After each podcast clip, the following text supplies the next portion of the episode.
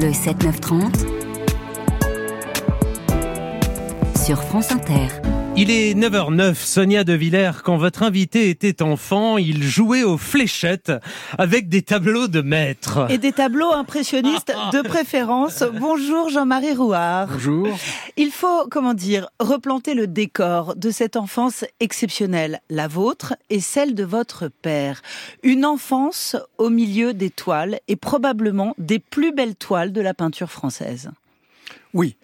Oui. J'ai eu ce privilège de, de vivre dans une famille de peintres et de peintres liés à l'impressionnisme, Oui. parmi lesquels il y avait bien entendu ma, ma, ma grand-tante qui était Julie Manet, qui était la fille de Berthe Morisot et la nièce de Manet, Voilà. et qui avait été élevée par Renoir, par Degas, voilà. Voilà. Et Donc, donc, des euh, Degas, des Renoir, des Maurice Denis. Ça, c'est votre enfance et c'est l'enfance de votre père.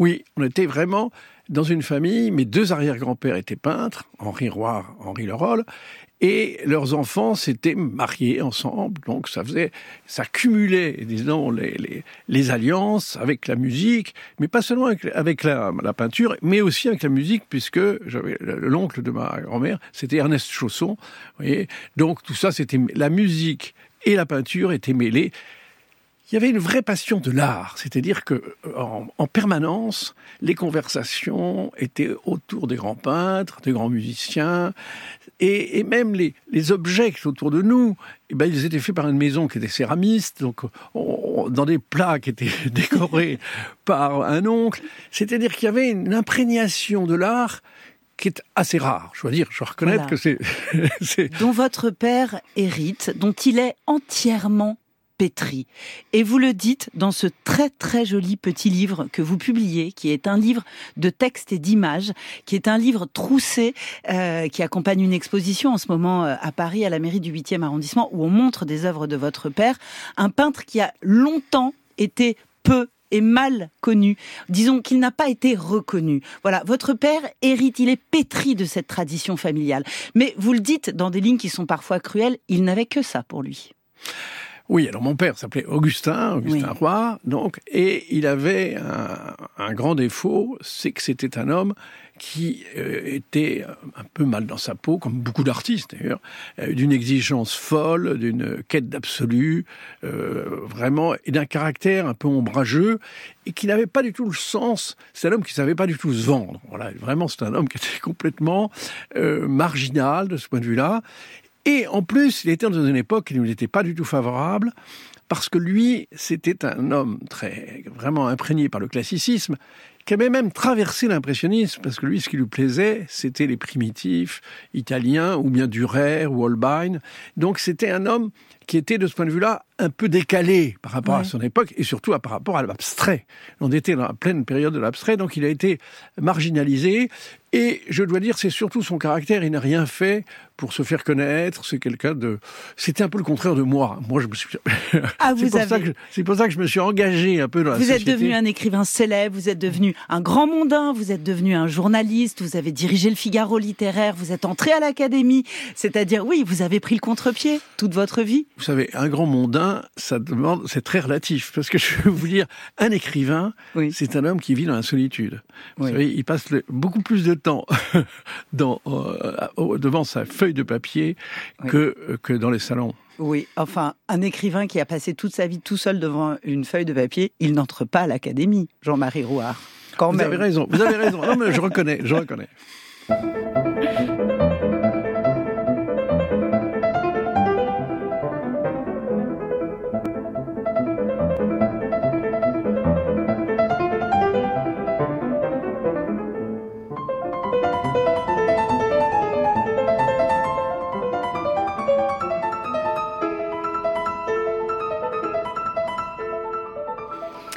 Jean-Marie Rouard, vous publiez aux éditions Gallimard Augustin Rouard entre père et fils. Vous avez été un modèle dès la toute petite enfance pour votre père. Il vous a peint. Vous racontez ces séances de torture où il y avait immensément de, il y avait énormément de tendresse entre votre père et vous.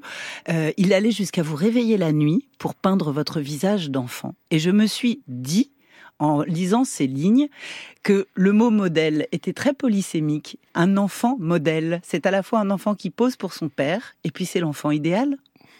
Oui, mais je dois dire que j'étais euh, bizarrement, je ne sais pas si j'étais pas déjà un peu cabotin, mais blague. par rapport à, mon frère ou à ma sœur, je ne détestais pas poser. Mmh. Et, pendant que je posais, je rêvais. Je rêvais, d'ailleurs, une grande partie de ma vie a consisté à rêver ma vie. Et, donc pendant ces moments de, pause, eh ben, je pensais à autre chose. quand j'étais conscient, parce que la plupart du temps, en effet, mon premier souvenir de la vie, c'est un réveil en sursaut. Je devais avoir un an ou deux. Enfin, j'étais très, très, euh, vraiment au berceau. Et c'était une lampe braquée contre moi, devant moi, et c'était mon père qui faisait mon portrait. Il a d'ailleurs fait à cette époque, parce que c'est formidable pour un peintre d'avoir un enfant immobile. Parce qu'en général, les enfants bougent tout le temps. Et, voilà. et là, un enfant immobile, donc il profitait de la nuit pour me peindre, et donc ce qui, fait qu'il a fait. Est-ce qu'il y avait quelque chose de, de, chrétien dans cette fascination pour le visage de l'enfant et pour l'enfance en général? Alors, il euh, faut distinguer parce que je crois qu'il était chrétien, il était mmh. chrétien très, très, très pratiquant. Bon, mais en même temps, c'était surtout spirituel. Voilà, c'était spirituel, mais ça, la véritable passion recoupée, c'était par l'art. Et comme évidemment, euh, l'art a souvent été l'inspiration chrétienne, euh, les choses se mêlaient. Mais disons, et c'est vrai qu'il m'a peint en, enfant Jésus, par exemple. Bon, donc vous voyez toutes les conséquences psychologiques que ça peut avoir. en effet, en effet. Voilà euh, cet homme euh, qui a été extrêmement tendre avec vous toute votre enfance, et puis vous arrivez à l'adolescence, et au fond, euh, ses échecs, son indolence, son inadaptation à la vie vous agacent, vous oppressent, vous asphyxient, dites-vous. C'est vrai. Enfin, c'était l'ensemble familial, si vous voulez, de peintres qui faisait que les conversations étaient uniquement tournées vers la peinture, que euh, on était, euh, on, réquisitionnait les pommes, les poires et, les bananes pour faire des natures mortes, vous voyez. Et, donc tout ça, c'était un peu de fiction, mais surtout, ce qui était un peu difficile, c'était, disons, le, le manque d'argent, parce que mon père ne gagnait pas d'argent. Il était dans une famille très riche, et nous étions les seuls pauvres de cette famille. Et pauvre au sens bourgeois du terme.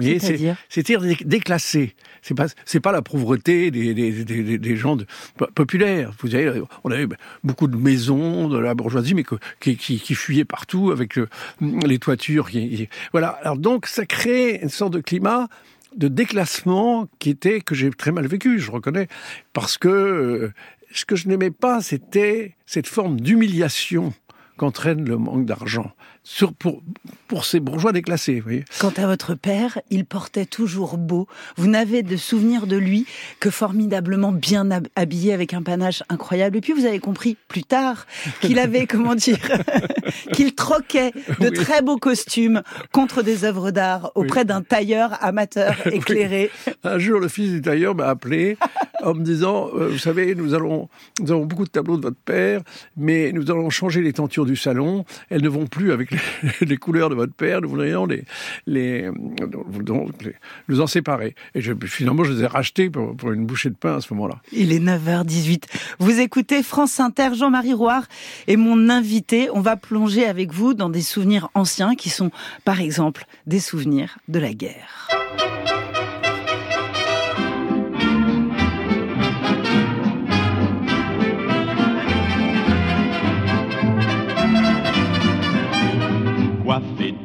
Sombrero, vêtu d'une veste à carreaux et chaussé de bottes légères. Hier, dans une boîte de nuit, on vit arriver, seul sans bruit, un homme d'allure étrangère.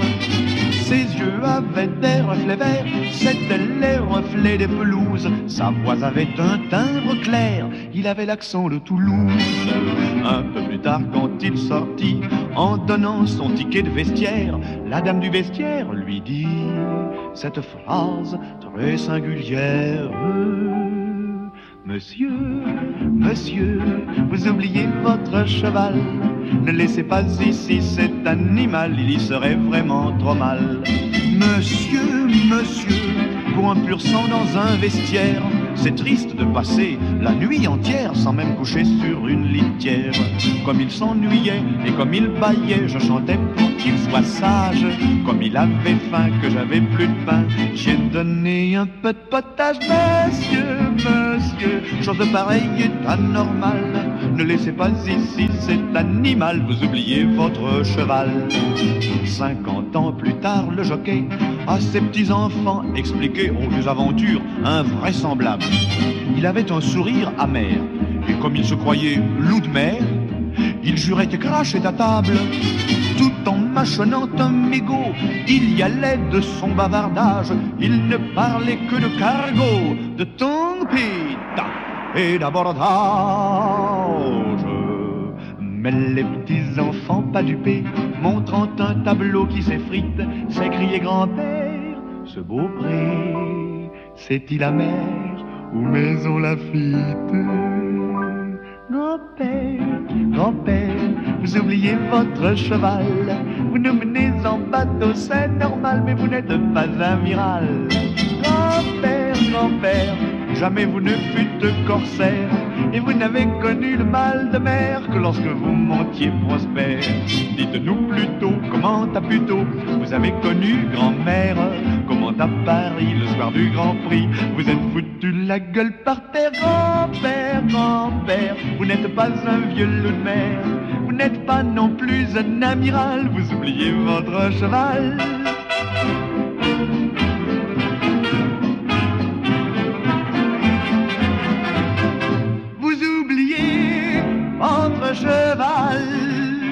Quelle est rare et quelle est belle cette chanson. Charles Trenet, vous oubliez votre cheval. France Inter, le 7-9-30, l'interview de Sonia De Villers. Les souvenirs d'enfance de Jean-Marie Rouard, romancier, académicien, parce qu'il a fallu rêver sa vie, comme il le dit, et que ça l'a amené vers l'écriture, et que ça l'a amené aussi à se chercher des pères de substitution dans la littérature, il nous le racontera. Les souvenirs d'enfance de Jean-Marie Rouard remontent à la guerre. On oublie souvent que Paris a été bombardé. Mesdames, Messieurs, nous avons le regret de vous informer que nous sommes dans l'obligation de suspendre le spectacle, la région parisienne venant d'être mise en état d'alerte. Veuillez donc gagner sans hâte les abris qui vous ont été indiqués. Notre personnel vous guidera. Vous avez tout le temps nécessaire.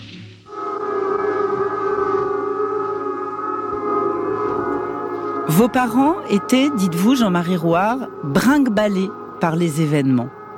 Donc, votre enfance, c'est c'est une forme, de, elle est très topographique. Euh, il y a le boulevard du Montparnasse avec ses souvenirs. Vous avez encore des souvenirs de ce de, de ce climat de, de peur, de terreur? Bien sûr, euh, au moment où il y avait une alerte, euh, on était, il fallait descendre soit à la cave, soit Ouais. à la station de métro, et il y avait vraiment, on sentait une pression euh, psychologique terrible jusqu'au moment où l'alerte était terminée. Et à ce moment-là, il y a une sorte de délivrance. On se disait ah, voilà, on a échappé au bombardement. Et, et vraiment, ça, je m'en souviens très très bien. Et, et, et à d'autres moments, alors là, c'est plus à la campagne, il y a eu une alerte. Et, je me souviens, j'étais dans mon- berceau et on m'avait oublié. Mes parents m'avaient oublié. Et à ce moment-là, il y a eu- des, des- avions qui, qui ont mitraillé le, le chemin. Ils sont venus me, ma- ils sont venus me chercher. Et je me souviendrai toujours de cette femme qui me serrait contre elle.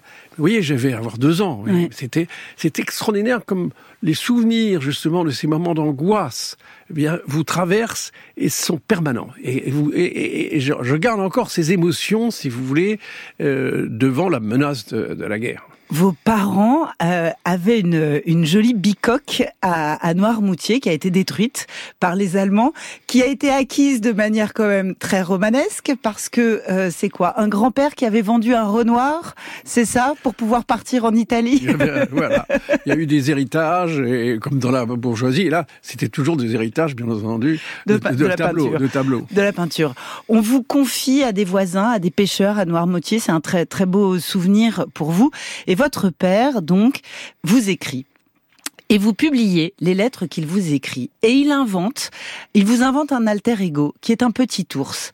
Et, et les, et les lettres que vous envoie votre père, pleines de tendresse, sont les aventures de ce petit ours. C'est très joli. Elles sont très jolies, ces Mais l'origine de ce petit ours, c'est un ours en peluche. Que j'avais à l'âge justement de deux ans et demi, trois ans, et qu'on voit dans les tableaux, confectionné par ma mère, mm. avec les moyens du bord. Vous voyez, c'était vraiment. Oui, c'était pendant la guerre. Et cet ours, justement dans un train à la Libération, je le perds, et nous arrivons dans une autre de nos maisons euh, dans les Pyrénées, et là, qu'est-ce que j'apprends? Qu'un petit ourson a échappé, euh, est arrivé dans un village et qu'il a été capturé par la fermière et qu'on l'a vendu dans un cirque. Et cette histoire qui amuse tout le monde, moi, me dévaste parce que subitement, je me prends pour cet ours.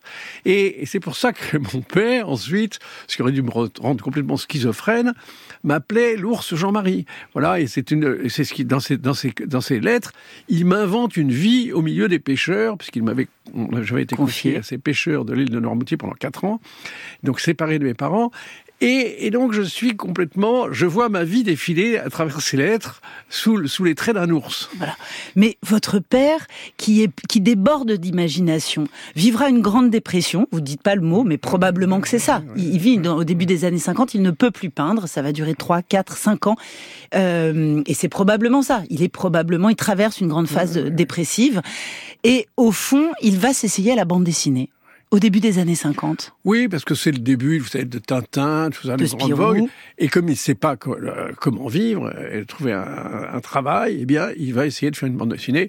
Et comme il est abonné à l'échec, parce que c'est un homme qui, est très doué pour l'échec, eh bien, bien sûr, ça ne va pas marcher. Et puis, heureusement, il va se remettre à peindre. Mmh un homme abonné à l'échec. Voilà, allons à la fin de l'histoire, Jean-Marie Rouard, parce que les histoires ont une fin. Et celle-ci finit bien. Euh, votre père va mourir deux jours avant votre entrée à l'académie. C'est à la fois magnifique et en même temps cruel, c'est-à-dire que vous arrivez à l'académie en deuil. Et mais vous racontez quelque chose d'incroyable, c'est-à-dire que au fond, c'est votre notoriété, euh, c'est hum, votre célébrité qui fait que votre père va enfin accéder à la reconnaissance et à la gloire qu'il méritait d'une certaine manière. Je, crois que c'est c'est son. Si j'ai pu avoir une petite influence, hmm. c'est simplement en, en, le poussant à exposer, en organisant des expositions pour lui, parce que il ne pouvait pas être apprécié et admiré puisqu'on ne le connaissait pas. Mhm. Donc, mais dès que les gens, il y a eu des expositions qui lui ont été consacrées, alors là, il y a eu un engouement, il y a eu. Donc, je crois que c'est à son propre mérite et vraiment à son talent euh, qu'il doit son, son, succès. Et moi, j'ai simplement été là, euh, disons, pour faciliter les choses. Pour faciliter les choses, mais vous dites le tout Paris se rend à l'exposition. Ce tout Paris-là, c'est le vôtre, Jean-Marie Rouard. Et vous dites, au fond, ce jour-là, je suis devenu un adulte à part entière. Non, alors non, je crois que justement. Alors, je dis si j'avais, si jamais j'avais dû devenir un adulte, ce qui, heureusement n'est pas le cas, et je vous le signale, vous n'avez pas un adulte devant vous. Vous savez, quelqu'un qui écrit, c'est qu'il n'est pas vraiment adulte. Et, c'est peut-être ce qui, ce qui m'a rapproché de Jean d'Ormesson, c'est que nous étions tous les deux deux adolescents un peu attardés, certes, mais mais des adolescents. Et je crois que moi, ce que j'aime dans la vie et ce que j'aime chez les êtres, c'est leur part d'adolescence et ce qui reste des adolescents. Hmm. Avec l'idée quand même que quand vous étiez très jeune, vous, avez lié, vous aviez l'impression d'être le père de votre père.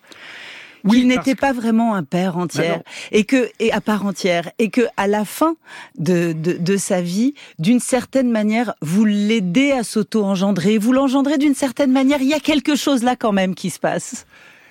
C'est très mystérieux en effet, c'est en effet dans l'ordre de la parenté un peu bizarre, mais très tôt je me suis rendu compte qu'il était vraiment inapte à la vie réelle. Et, et donc ce qui m'a légué, c'est à la fois euh, le goût, la passion de, l'art, c'est vrai, sous mhm. toutes ses formes, mais en même temps, il m'a légué cette espèce de...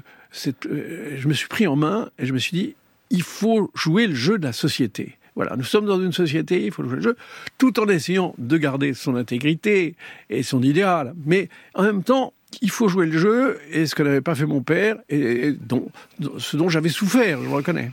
Jean-Marie Rouard, vous publiez Augustin Rouard entre père et fils, ça c'est chez Gallimard, et pour ceux qui passent par Paris, à la mairie du 8e arrondissement, vous irez voir les portraits d'enfants, c'est jusqu'au 30 mai. Merci d'être venu sur France Inter. Merci.